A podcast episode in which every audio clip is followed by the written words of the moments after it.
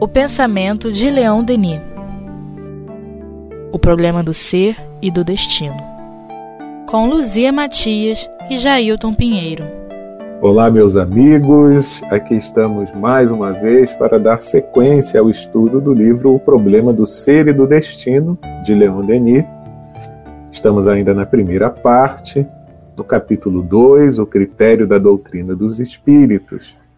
E Leon Denis prossegue nos dizendo assim: É apenas na concordância das boas vontades, dos corações sinceros, dos espíritos desinteressados que se realizarão a harmonia do pensamento e a conquista da grande soma de verdade assimilável pelo homem da Terra neste momento da história.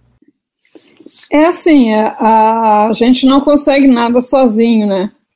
Então, é, todos nos influenciam, nós influenciamos a todos, é, então, qualquer mudança, né, principalmente em escala planetária, é, só ocorre com, com uma participação é, ativa né, de todas as mentes encarnadas e desencarnadas.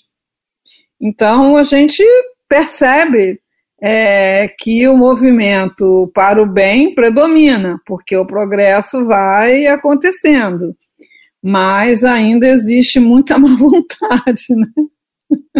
Então, essa, essa progressão é lenta, dolorosa, né?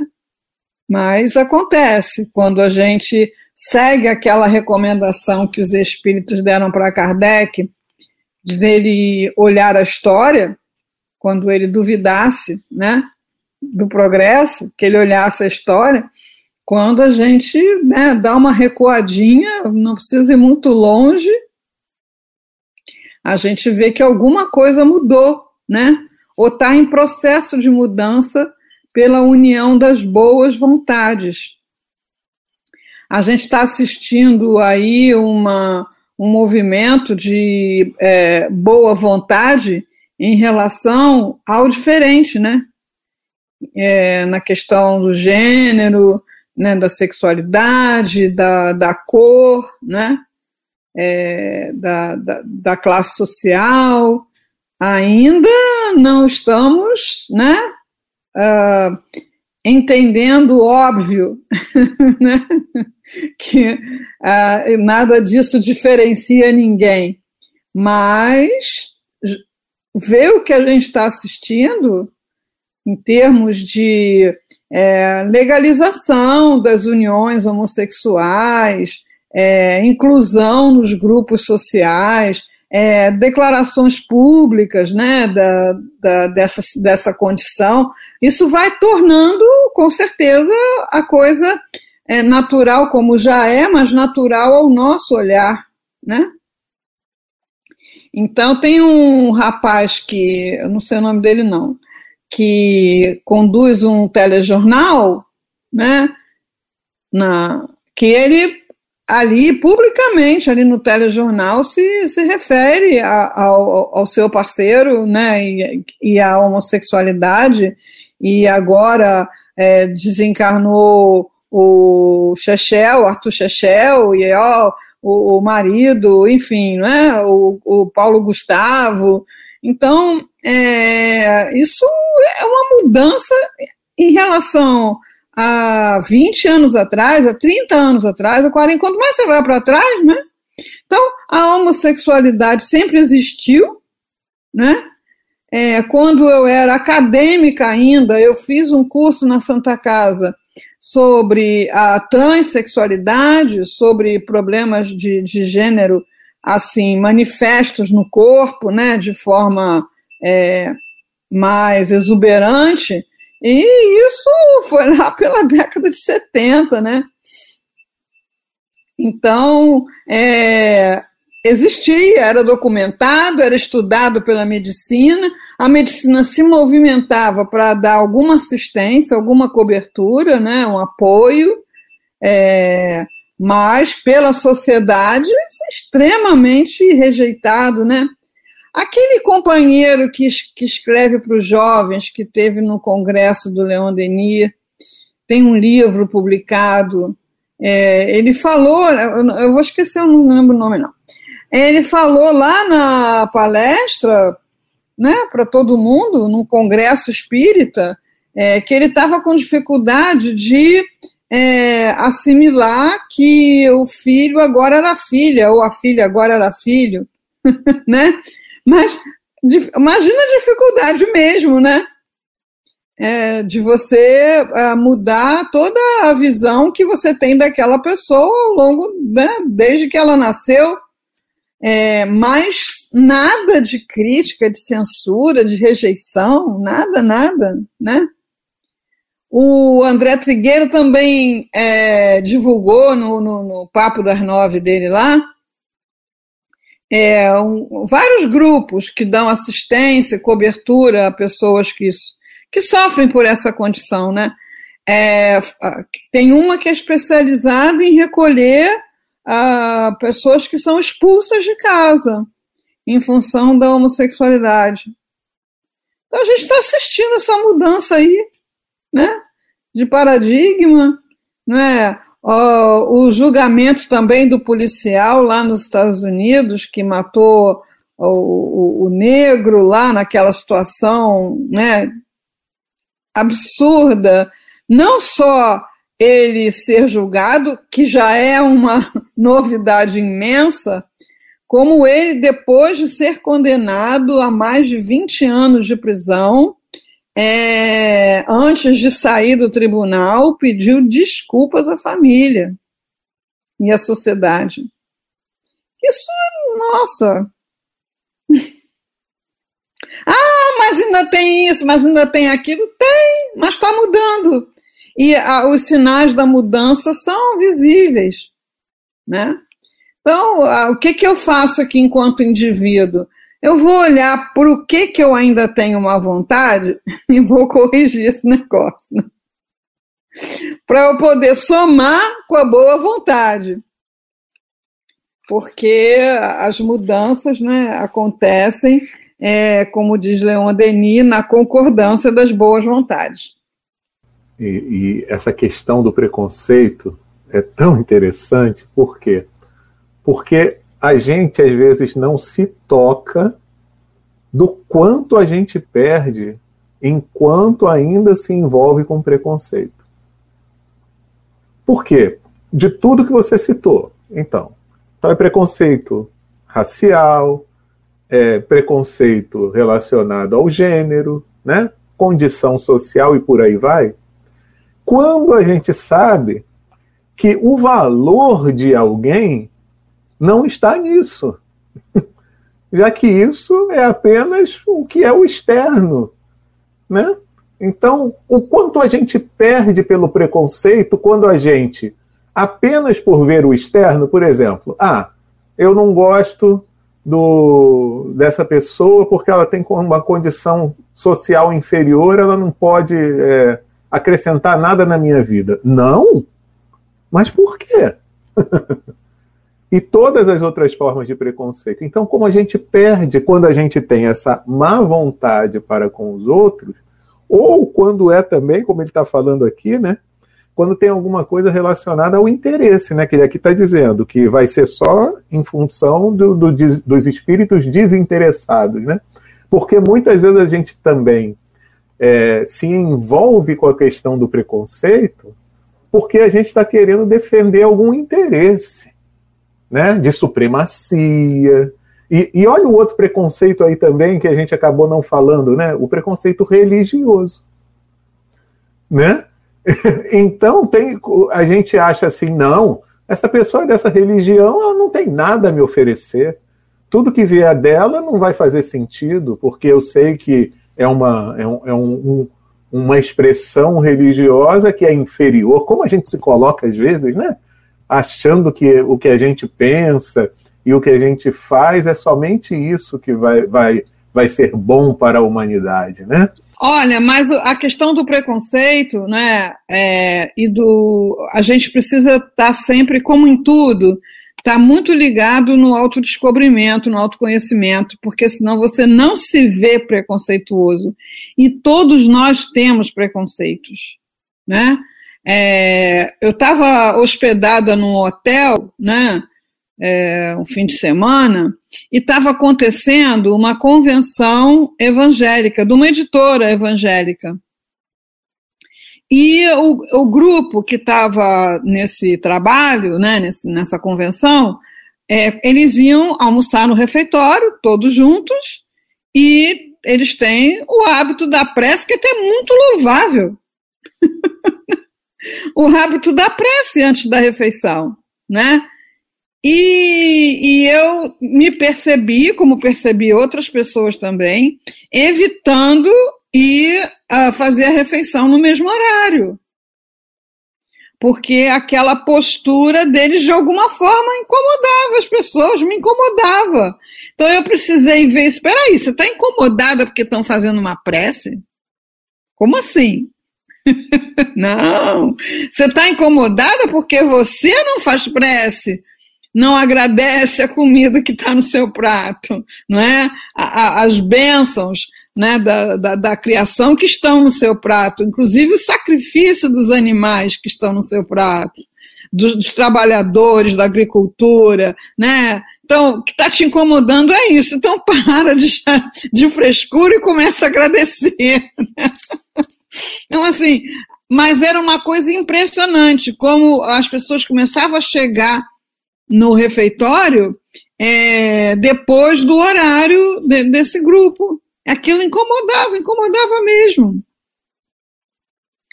É, então, assim, a, a, a gente não pode partir do pressuposto que não tem preconceito, não, porque tem. Precisa olhar, né?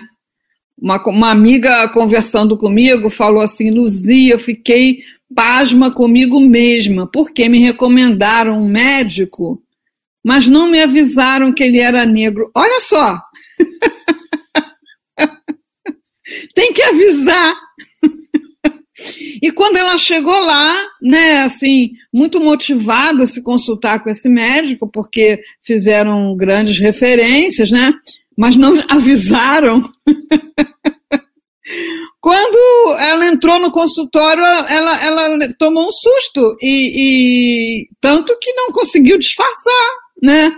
Ele, que já deve estar acostumado com isso, né, que conversou com ela, colocou à vontade. É, agora, veja só, se você vai indicar um profissional que se destaca pela sua qualificação profissional, você tem que avisar, olha, é negro. Como assim? né?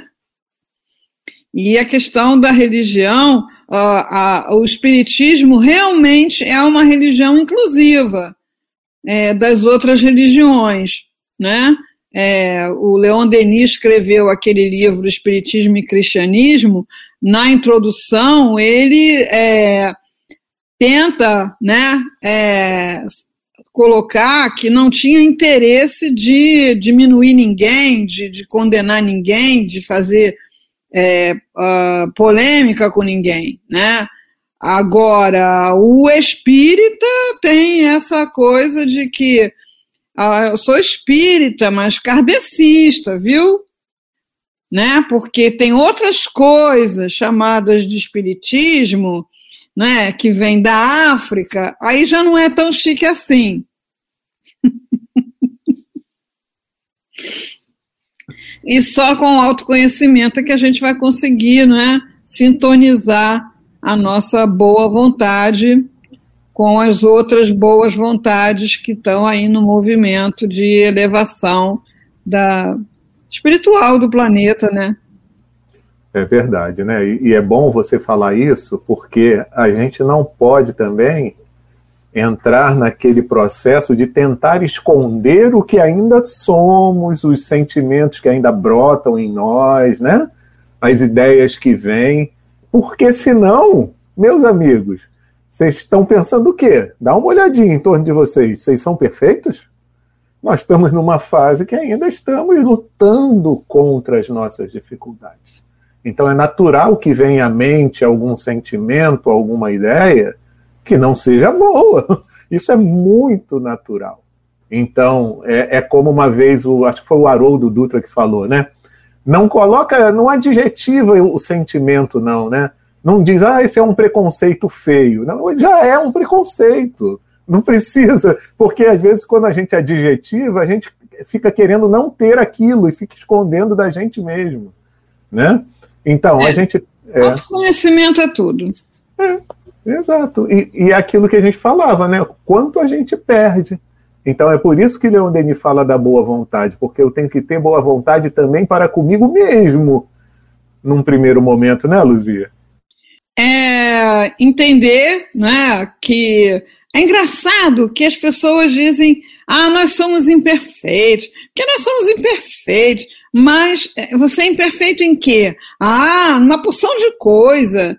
Que coisa? Ah, ih, sou, sou, sou orgulhosa. Ah, você é orgulhosa? Você tem orgulho de quê? Ah, sei lá, né? De repente.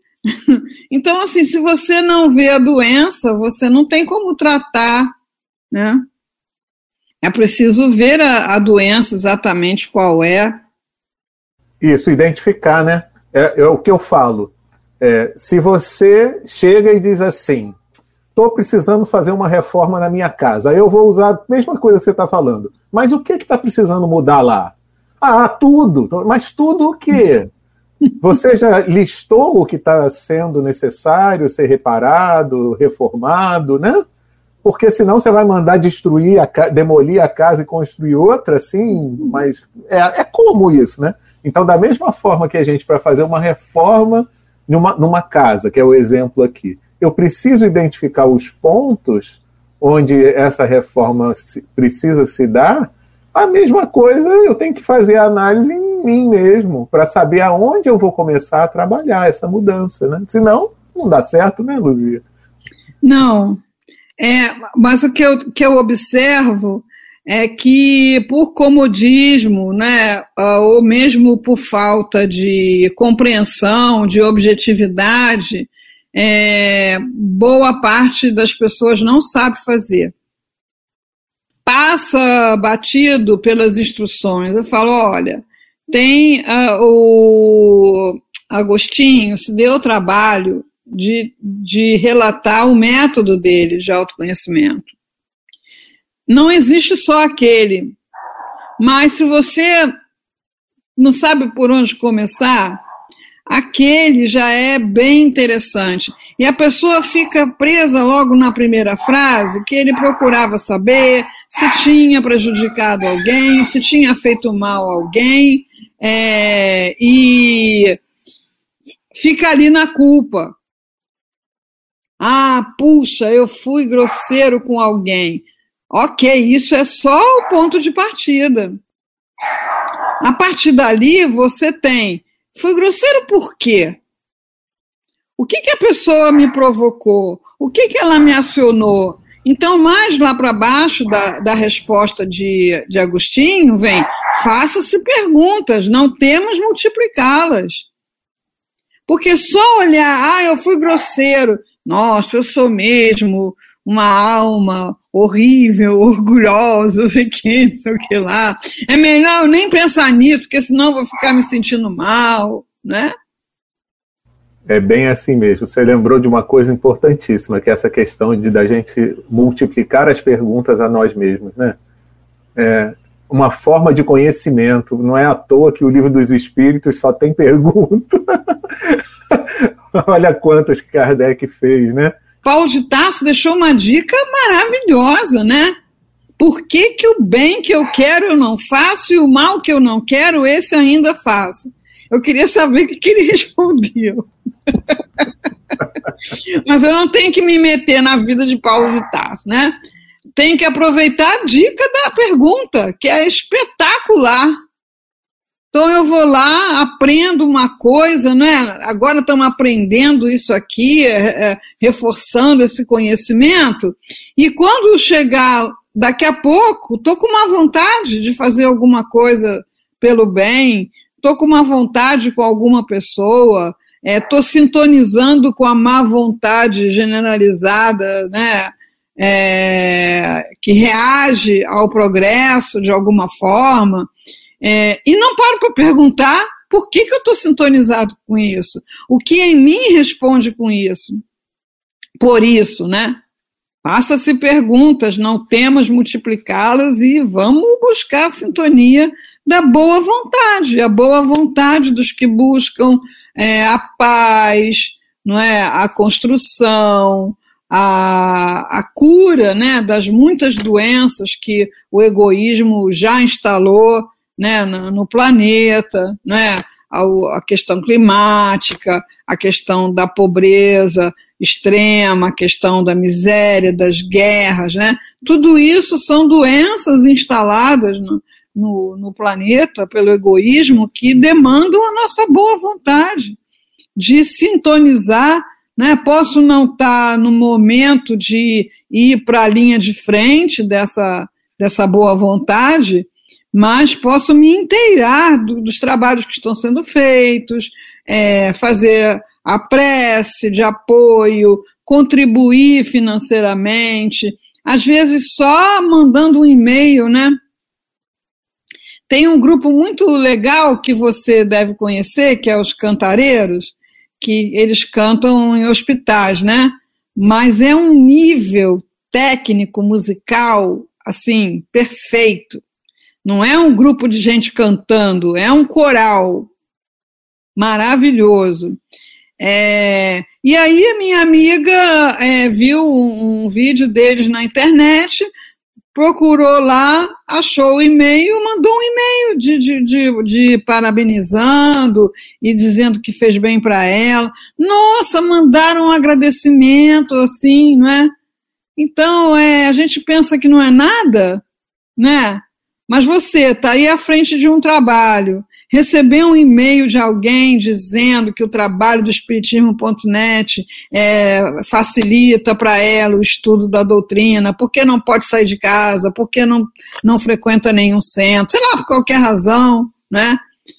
Você ganha um gás é, é, estimulante. Eu me lembrei até aquele caso do, do Kardec mesmo. Ele estava com tantas dificuldades e aí ele recebe aquele livro daquela pessoa que na ponte é, salvou a vida através da sim, leitura do livro, sim, né? Sim. É, é um aporte de boa vontade, né? É um aporte de boa vontade. Então, a gente tem muito trabalho para fazer só no celular mandar um e-mail, mandar uma mensagem de apoio, né? E hoje em dia, com a comunicação mais fácil, né, Luzia? Então, melhor ainda, não precisa nem sair para mandar uma carta. Não. Agora, é, podendo pôr a mão na massa, né? Melhor ainda, mas não se cobre tanto, mas a gente não pode se permitir ficar no ponto zero, né? A nossa boa vontade precisa subir. Então vamos de boa vontade e vamos ver o que Leon Denis continua dizendo aqui para gente. Olha só. Dia virá em que todos compreenderão que não há antítese entre a ciência e a verdadeira religião. Há apenas mal entendidos. A antítese existe entre a ciência e a ortodoxia, aproximando-nos sensivelmente das doutrinas sagradas do Oriente e da Gália a respeito da unidade do mundo e da evolução da vida, as descobertas recentes, a ciência, nos provam isto. Eis porque podemos afirmar que, seguindo sua marcha paralela na grande estrada dos séculos, a ciência e a crença encontrar-se-ão forçosamente um dia pois seu objetivo é idêntico e elas acabarão por penetrar-se reciprocamente. A ciência será a análise, a religião tornar-se-á a síntese. Nelas, o mundo dos fatos e o mundo das causas se unirão. Os dois termos da inteligência humana se ligarão. O véu do invisível será rompido a obra divina aparecerá a todos os olhos em seu esplendor majestoso. É, Denis, é, no livro é, Depois da Morte, né, tem um capítulo que chama A Crise Moral. É, nesse capítulo, ele fala né, dos problemas né, que nós vivenciamos na, na, em sociedade né, por falta de educação moral, né, é, de valores éticos, né? Parece alguma coisa que a gente está vendo no noticiário todo dia, né? É, e ele aponta como a solução para essa crise a, a união da ciência com a religião. Na obra de Leon Denis, nós vamos ver ele buscar essa síntese o tempo todo. Para isso, ele estudou uh, os anais das sociedades é, de química, de física, de ciências psíquicas, né, vasculhava tudo para ver o que ele podia fazer conexão. Como eu coordeno o um encontro sobre a vida e obra de Leon Denis, a gente procura atualizar essas informações, porque a ciência é muito dinâmica, né? O que era uma verdade científica incontestável há poucos anos atrás, com a evolução da ciência, elas vão sendo relativizadas ou transformadas. É, a gente se lança nessa busca, e o que a gente tem observado ao longo dos anos é que ah, há cientistas materialistas, mas a ciência não é materialista.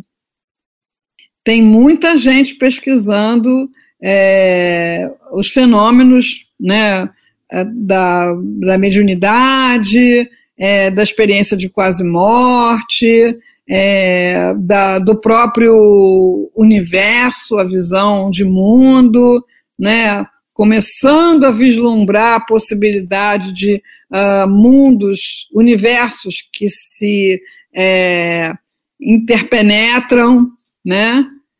É, enfim, a, a, física quântica foi uma revolução na física, né?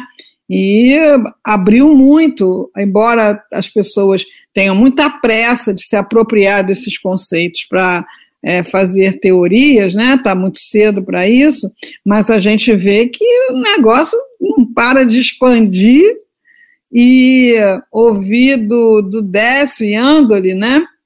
Que é um nome obrigatório para a gente conhecer quando se fala de ciência e, e espiritismo, né? É, eu vi ele dizer, e é uma verdade, que Deus é uma hipótese científica qualquer é, proposta só deixa de ser uma hipótese científica se for provado que não existe. Então, enquanto você não provar que não existe, Deus continua sendo uma, uma hipótese científica perfeitamente enquadrada no protocolo. Então, o cientista pode não se interessar por isso, né? É, não, não ter espaço na, na, na sua, é, na sua mente para incluir essa hipótese, mas outros estão abrindo, abrindo, né? E com isso vão percebendo é, que há uma inteligência que realmente interpenetra toda a criação. É uma visão né, atualizada é, da onipresença. Que é uma coisa dificílima da gente entender a onipresença quando a gente pensa Deus uma pessoa, né? Mas quando a gente pensa, como os espíritos propõem, em inteligência, essa inteligência tá interpenetra tudo, cada microorganismo, cada célula, cada é, folhinha, cada grãozinho de areia tem o seu a sua programação inteligente. Pois é, sensacional. E nós temos o livre-arbítrio de bagunçar isso ainda um pouco, né? Sim. Dentro do, do, da faixa de limite que nos foi concedida a gente pode. Mas a gente está experimentando, né, Luzia? E eu acho que a gente chega lá. Até mesmo esses preconceitos que existem é, sob o ponto de vista do, do conhecimento humano, né? tanto no campo religioso quanto no campo científico, porque há preconceito em todos os lugares, né? em todos esses campos, com o tempo, aquele que verdadeiramente deseja tomar posse de um conhecimento verdadeiro, ele obrigatoriamente ele vai vendo que ele vai ter que se libertar desses preconceitos, porque Deus é tão bom e tão é, magnânimo que ele quer que todos se entendam, e aí ele vai jogando parte da verdade no colo de cada um, para que obrigatoriamente a gente tenha que se encontrar para compartilhar essas partes que a gente foi amealhando e poder com que todos tenham acesso a isso, né? E sozinhos a gente não vai conseguir muita coisa, mas quando a gente se une, né, Luzia, e se uhum. liberta dessas barreiras, a gente consegue muita coisa, mas muita coisa mesmo. Pois é, e olha só que já está chegando no fim, minha amiga. mas foi bom, né? Foi, foi muito bom, é sempre muito bom, né? Já que a gente tem aí a boa vontade, né? o mais, né? Tudo, tudo se encadeia, né? Com e, certeza. E aponta, né, para esse futuro, né, promissor, em que a gente não perca tempo com gastando energia com ódio, né, que consome uma energia enorme, né? Com má vontade, com preguiça moral, com, né, isso tudo gasta energia, perde-se muito tempo. Isso tudo sendo canalizado, né, numa, numa direção positiva, transforma pessoas, situações, planetas. É, é o nosso futuro que a gente pode ajudar a construir desde já. Então é isso, meus amigos. Semana que vem, então, a gente prossegue aqui, ainda nesse capítulo 2, o critério da doutrina dos espíritos, da primeira parte do livro O Problema do Ser e do Destino, de Leon Denis. Um grande abraço aí, todo mundo, e até lá. Tchau, tchau.